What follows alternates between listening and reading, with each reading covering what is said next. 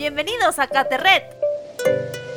La catequesis no para, no para, no para.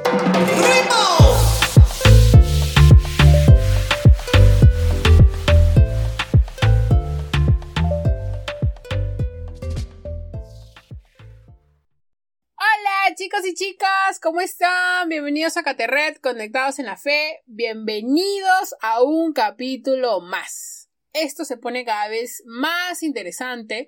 Hola Bruno, ¿cómo estás? Hola Damisu, ¿qué tal? Hola a todos. Dami, te tengo que contar algo importantísimo. Este año se estrenará la peli de uno de mis superhéroes favoritos. Lo vi en la tele el anuncio. Al fin podré ir a verla. Pues Bruno, estamos en estado de emergencia todavía. ¿Cómo vas a ir al cine? Está bien que hayan abierto el cine en, vehículo o un tema así, pero tenemos que evitar, evidentemente, ir a lugares cerrados y donde haya mucha gente, porque el tema del contagio todavía está cada día avanzando más, entonces tenemos que cuidarnos. Pero no te preocupes, muy pronto volverás a ver a tus seres favoritos. Sí, tienes razón, amiga. Voy a ser más cuidadoso. Y me aguantaré las ganas de ir por ahora. Pero hablando de héroes, vi una entrevista a un héroe que me causó mucha revolución en mi cabeza por el comentario que hizo en una entrevista. No sé si te acordarás de alguna frase de este superhéroe. Te invito a que lo adivines. Por ejemplo, decía, no contaban con mi astucia. Sígame los buenos. Y además usaba un chipote chillón. ¡Ah, Suruno! ¡Qué antiguo te veo, ah! Bien, viejito estás. Se ve, se ve que le da avanzando, ya vas recordando cosas bastante antiguas, te has remontado un poco más y vas a comenzar a ver series en blanco y negro, pero evidentemente esa frase célebre era del Chapulín Colorado, pues Bruno, ¿quién no ha visto el Chapulín? Pero que yo sepa, el autor de ese personaje murió, ¿verdad? El gran Roberto Gómez Bolaños.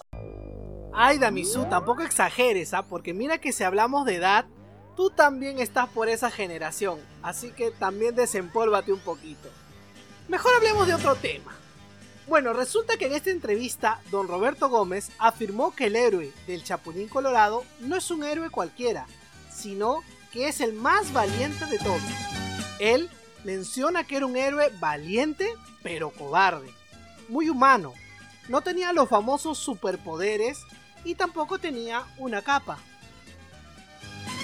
Sí, Bruno, tienes razón. Mejor no hablemos de edades ni de experiencias, porque evidentemente tú tienes años luz de experiencia. Pero bueno, dejemos el tema ahí como tú muy bien y sabiamente lo has dicho. Pero ya me rayaste, ¿cómo que era valiente el Chapulín Colorado si cada vez que le pedía que defendiera a alguien o que hiciera algo valeroso, él decía, ya, sí, sí lo hago. Pero se demoraba como una eternidad para poder hacer las cosas. Y encima se moría de miedo. El autor de este personaje dice que la valentía no es la ausencia del temor, sino la conquista del mismo. Eso me encantó. O sea, que un héroe de verdad es aquel que se enfrenta a sus propios miedos. Bruno, tienes mucha razón. Nosotros tenemos héroes sin capas como por ejemplo los enfermeros, policías, militares, familia y otros que están luchando ahora en primera línea para responder a esta pandemia. Y cuántos más que han existido a lo largo de la historia que con su entrega han ayudado a otros. Creo que esto se parece mucho a la entrega de Jesús por amor a nosotros. Se convirtió en un héroe de verdad.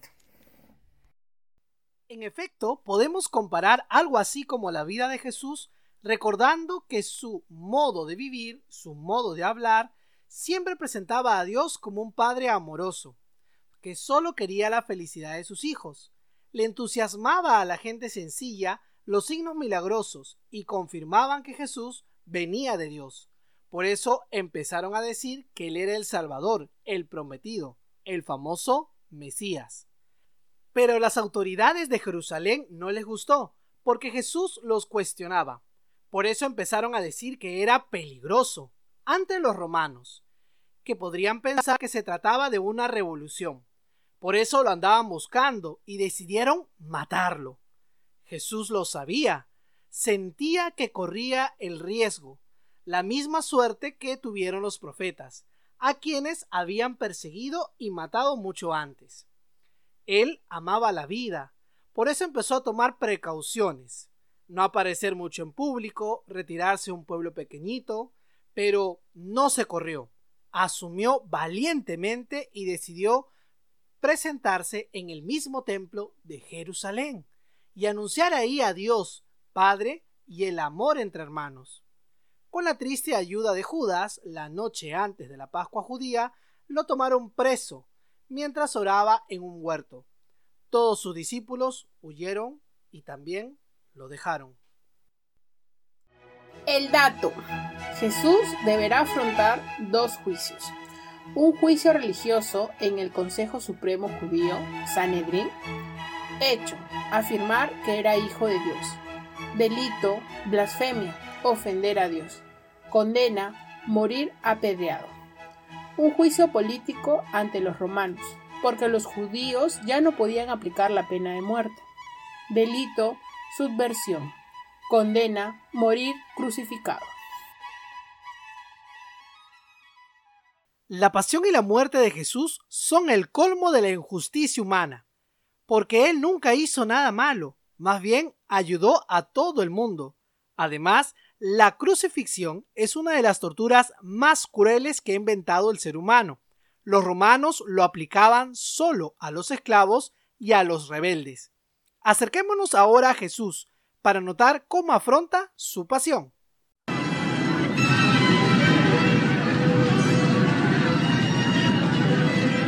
El velo del templo se rasgó por la mitad.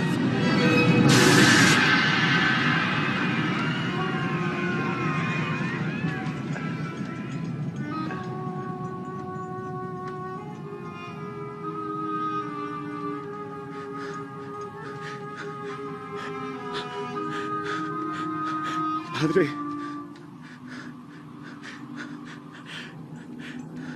en tus manos encomiendo mi espíritu.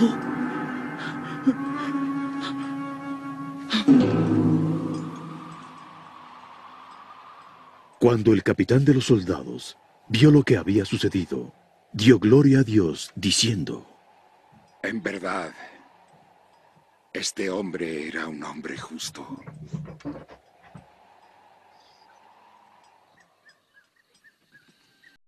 Vaya que toda la vida de Jesús estuvo marcada por el amor y la confianza en su Padre Dios. Expira con un grito de confianza y abandono en las manos de su Padre. Podemos también mirar la figura del soldado romano, quien recibe el don de la fe. Por eso reconoce que Jesús es inocente. Marcos refiere sus palabras que son un acto de fe. Realmente este hombre era hijo de Dios. Quisiera añadir que la crucifixión no era solamente dolorosísima y cruel, sino la más humillante. Los discípulos quedaron destrozados. Si el maestro había sido rechazado por las autoridades, ¿quiere decir que éste no era el Salvador? Además, ¿podían hacer lo mismo con ellos? Por eso se escondieron y huyeron. Jesús se entregó libremente por fidelidad al Padre y por nosotros. Hubiera podido huir, pero lo afrontó. Su pasión y muerte es expresión de su integridad y valentía. Por su muerte nos consigue la salvación, el perdón de los pecados. La muerte de Jesús no fue sólo una tragedia, sino redención. Por él es perdonado todo pecado. Sus heridas nos han sanado. La pasión y la muerte de Jesús es la máxima expresión de amor. Hasta ese punto llegó el amor de Dios. Tanto amó a Dios al mundo que entregó a su Hijo. Juan capítulo 3 versículo 16. Tanto nos amó Jesús que se entregó a sí mismo por salvarnos. El peor instrumento de tortura se convirtió en signo del amor más grande. Por eso llevamos una cruz al cuello. Queridos amigos y amigas, nos hemos acercado al momento más doloroso de la pasión y muerte de Jesús y hemos descubierto que no es solo sufrimiento, sino un misterio de amor, un amor más grande que el sufrimiento y la muerte. Busquemos un lugar cómodo para hacer una pequeña oración. Si tienes una cruz o una imagen de Jesús, tráela, nos ayudará en este momento. Traemos a la mente las situaciones de dolor y sufrimiento que vivimos o de la gente que conocemos. Volvemos a proclamar el Evangelio de Lucas. Escuchamos mientras miramos a Jesús crucificado. Contemplamos en silencio el crucifijo o la imagen de Jesús por unos momentos. Notemos su rostro de paz, de amor. Jesús ha sufrido con amor pensando en cada uno de nosotros, con el deseo de perdonarnos, de salvarnos. En silencio, le entregamos a Jesús nuestras cruces y toda nuestra vida. Le pedimos su fuerza para vivirlas con el amor que Él tuvo.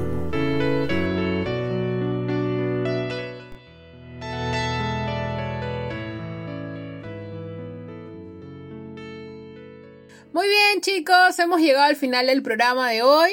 Te invitamos a que dialogues más con Jesús, a que le cuentes aquellas cruces que estamos cargando. Quizás te ayude a ver un poco de esperanza en tanta tormenta, en tanta oscuridad. Créeme que siempre, siempre te va a hablar, te va a dar señales cuando menos lo esperes. Y bueno, y nada, se despiden tus amigos Bruno y Damisú y hasta la próxima. Así que ya sabes, tienes cosas pendientes por hacer, comunícate con Jesús, que es el mejor compañero, el mejor aliado que puedas tener. Y nada, nos vemos hasta la siguiente. Cuídense, chao.